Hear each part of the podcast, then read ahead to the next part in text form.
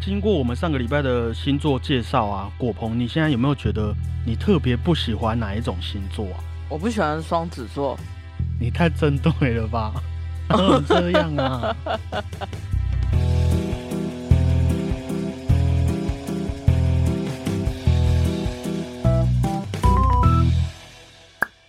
大家好，我是双子座 Blue Tom。要介绍自己的星座吗？当然啊，当然啊。OK，大家好，我是金牛座果鹏，Yes，差点要讲小胖我。知道，我有听到。今天啊，我们来补完我们的星座特辑的下集。好的，那还没听到上集的也没关系哈，不影响啊。只不过我们上次啊，不是讲了蛮多狮子座的闲话吗？我没有，是你。好啦 a n y w a y 我录完之后啊，我就跑去看说，哎，那我的星盘是什么？我就发现我的上升星座就是狮子座，哎，哦，难怪，难怪怎样？哦难怪怎样？你说，你说说看啊。就狮子座没哦。然后我就跑去看那个唐老师的解析啊，他就说上升狮子座的人啊，个性务实，而且比较固执，凡事喜欢照着自己的步调前进，不接受别人的指挥还有改变。就讲不听啊。我有真的这样吗？有啊，啊，因为我我觉得没有被说服啊。呃，你看，你看，哎，奇怪，好啦，那算了算了啦，反正既然这样的话，狮子座的朋友我们就一起努力，好不好？怎样？你现在墙头草喽？没办法，我就上升狮子啊，我能怎么样？那今天的第一位，我们就来到了我们的天秤座。哦，天平，这个天秤座应该是少数几乎没有任何负面评价的星座了吧？嗯，不知道，我自己蛮喜欢天秤座，所以问我不准对啊，喽。我也是啊，因为对我来讲，天秤座的朋友很好相处，他们叙述事情的口吻又比较客观，不太会得罪人，至少。对啊，蛮会做人的啦，我觉得还不错，不会给你没面子。对啊，对啊，然后一方面也会哦附和一下你的幽默感啊，也会常出现一些帅哥美女，真的，啊，就算不帅，就算不美，他们自己也会带一点高贵贵族的气息。这是怎么形容人家？哎、你没有很漂亮，可是你很高贵。对啊，这也还算不错吧。我自己是没试过啊，等我去试了之后再跟你讲这个成果怎么样。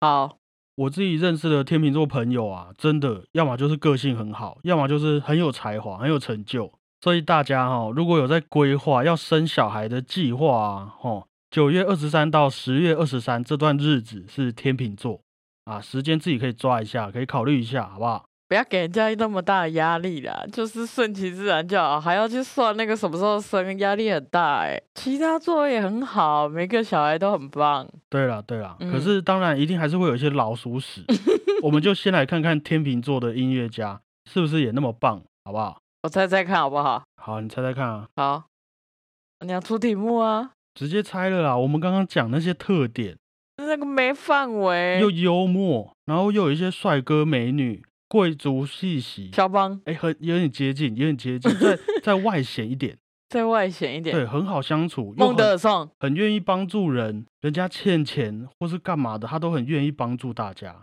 自己又很有才华。帮华格纳的那一个，谁谁很接近了，诶是谁的爸爸？他一定是谁的爸爸啦，我不知道是谁啦，帮华格纳那个人是谁？海顿，不是姓什么？姓李，李斯特，姓李，李斯特了。李斯特啊，嗯天秤座，是一位匈牙利的作曲家和钢琴家。嗯，他五岁开始学钢琴，到了九岁就开始登台演出。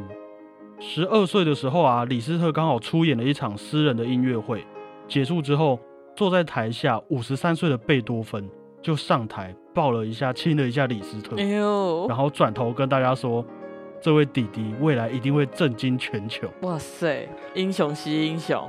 对对，没有错。李斯特长大之后啊，哇，长得很帅啊，一百八十几公分，然后个性又很好，哦手指又很漂亮。嗯，在他闯荡音乐圈的那段日子里面啊，他也遇见了许多音乐家，像是我们之前提到的小提琴大师帕格尼尼。嗯，帕格尼尼的小英语技巧非常厉害啊，李斯特就觉得，哎呀，我也要把这些高难度的技巧运用在钢琴上面，嗯，然后就回去自己慢慢研究。李斯特也有遇见过我们的钢琴诗人肖邦，嗯，他就发现哇，肖邦的作品里面怎么可以充满那么迷人的诗意，传达给人的感情也如此的深厚。于是他也回家想办法继续增进自己作曲上的实力。很棒。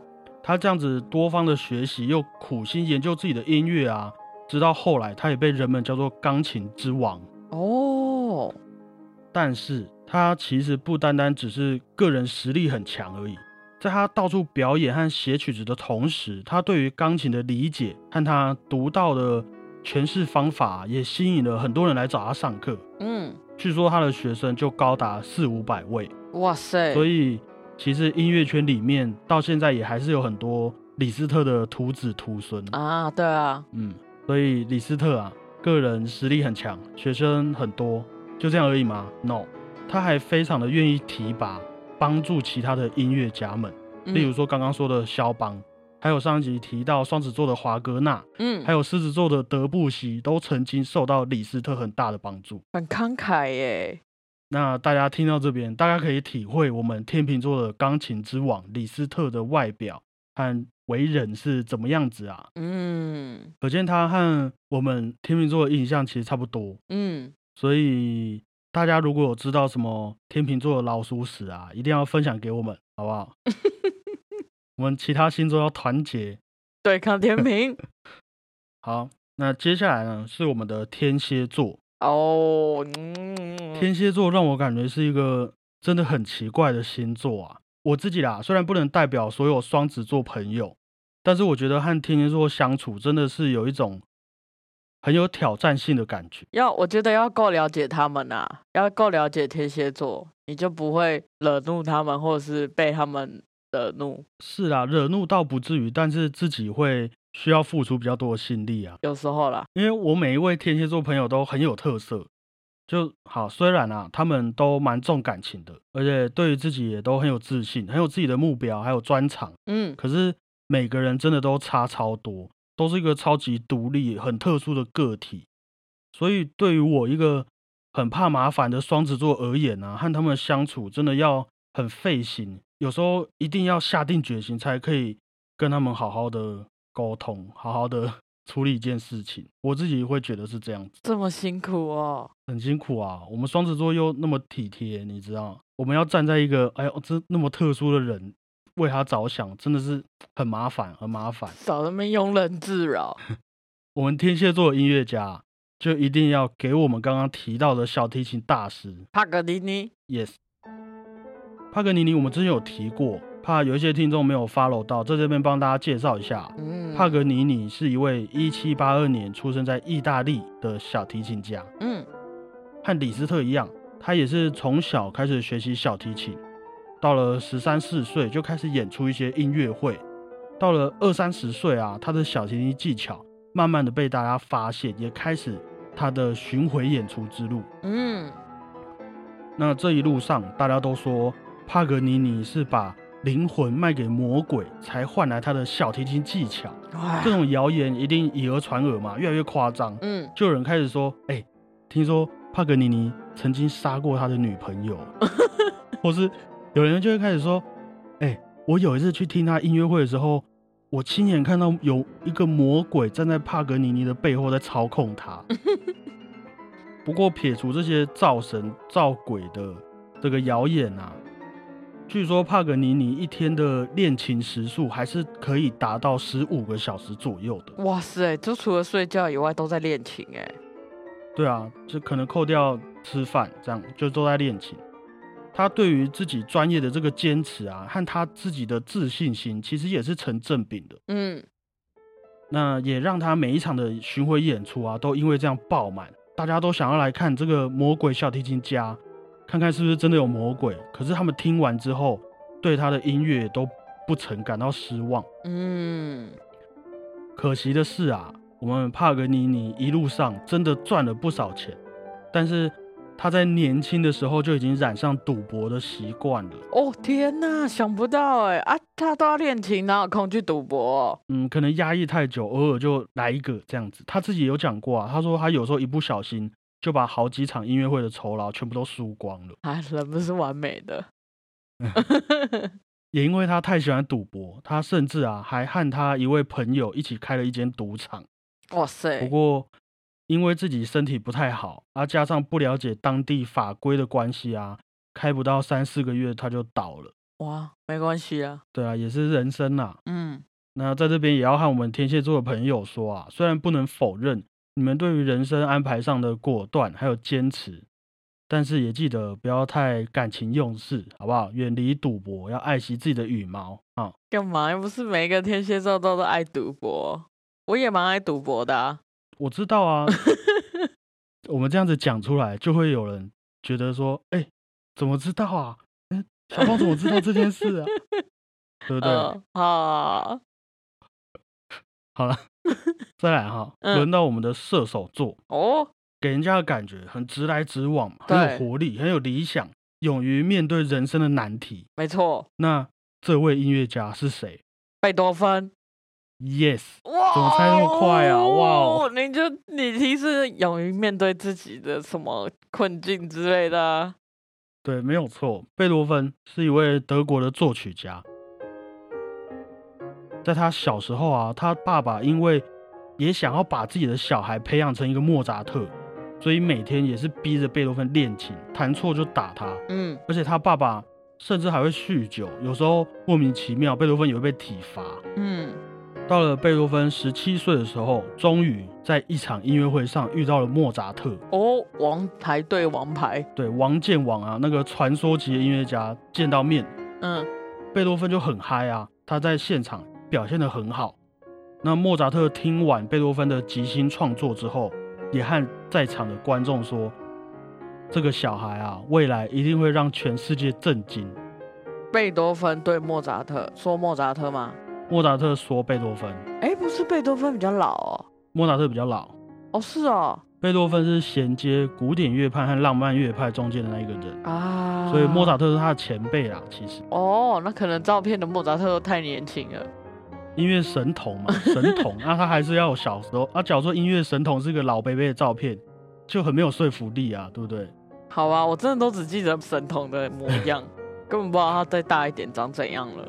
后来啊，贝多芬也有去找海顿上课，嗯然后还会很贴心的帮海顿买咖啡啊什么的。嗯，那不过也因为当时卫生环境比较糟糕一点，贝多芬自己也出生在一个酗酒的家庭嘛，嗯，他自己也常喝酒，导致他的身体啊很早就开始出现问题了。嗯大概在他二十七岁左右，嗯，其实他的耳朵就已经慢慢有听力障碍出现。哦，他也因为这件事情变得不太想要见人，嗯甚至还曾经想过要自杀。哦，到后来，贝多芬还会觉得，哎，我今天是不是又哪边生病了？自己是不是哪里又出问题了？开始有那个幻想在。心理会影响。嗯，后来根据一些研究资料找出啊，其实贝多芬真的患有许多疾病，像是肠炎，因为喝酒引起的肝硬化，还有因为一些吃药啊，或是喝酒引起的汞中毒、铅中毒，还有自己的抑郁症等等。哦，集全病为一身。对，也让贝多芬的个性啊，慢慢的让别人觉得，哎，很暴躁啊，不好相处，嗯甚至有人觉得他有点自私等等。嗯，也真的变成了一位比较容易得罪人啊，不太懂人情世故的射手座音乐家了。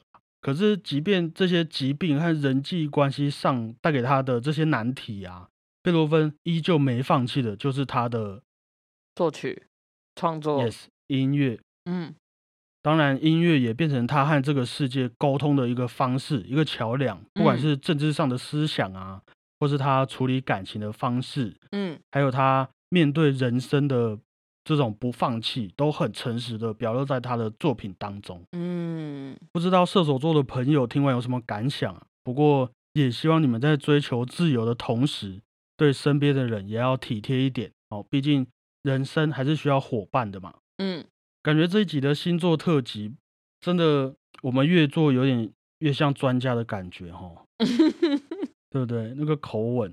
大家好，我是小胖老师，对啊，你感觉蛮厉害的。可以去研究一下。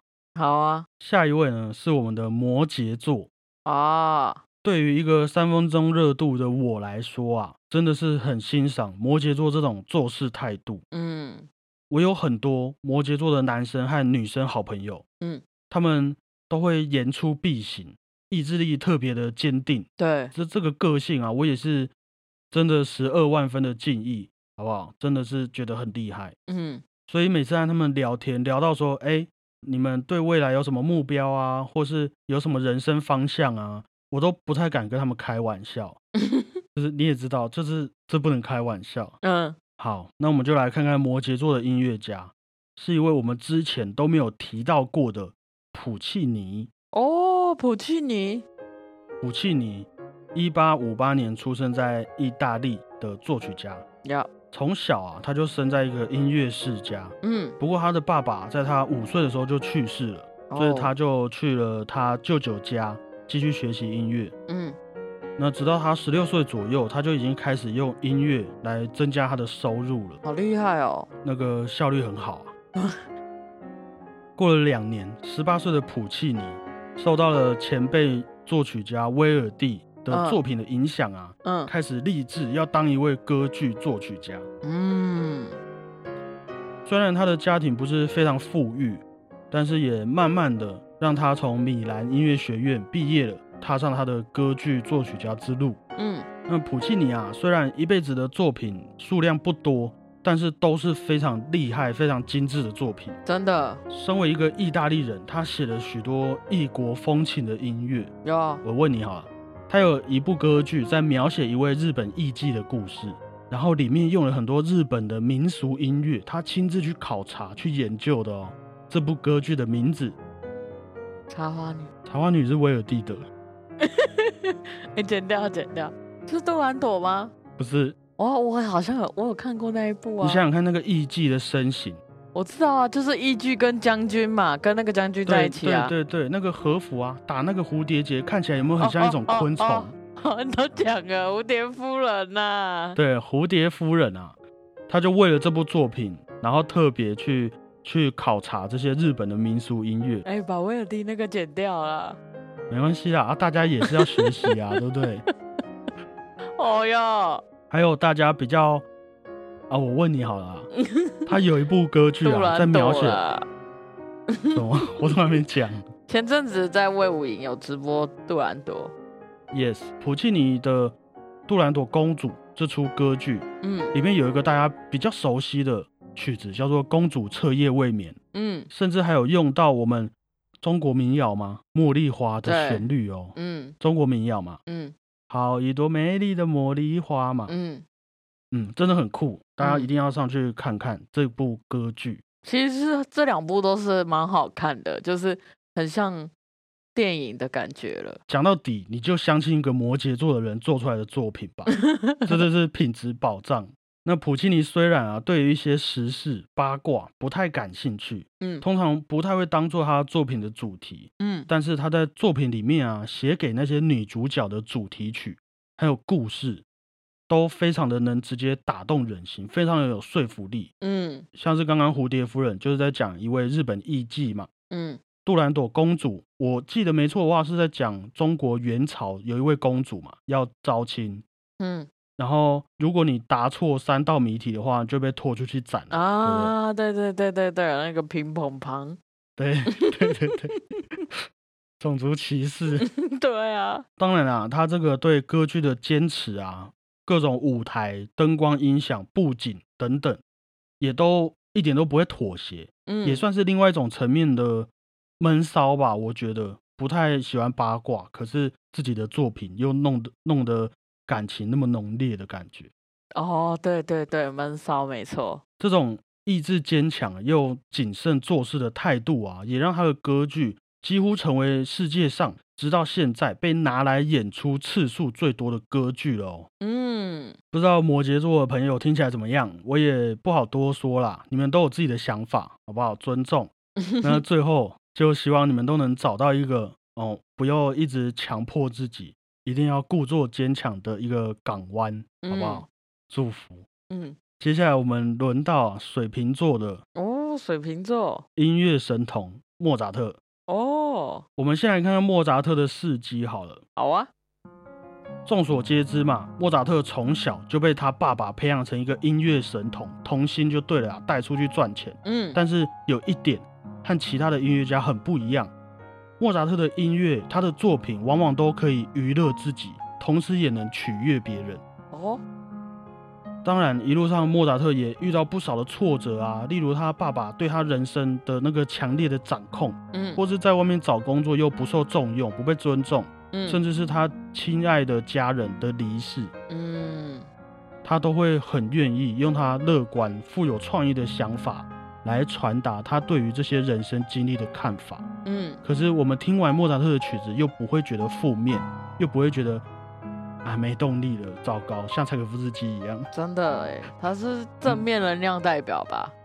嗯，也因为他擅长用音乐说故事啊，逗乐别人的这个习惯，让他交到了不少朋友。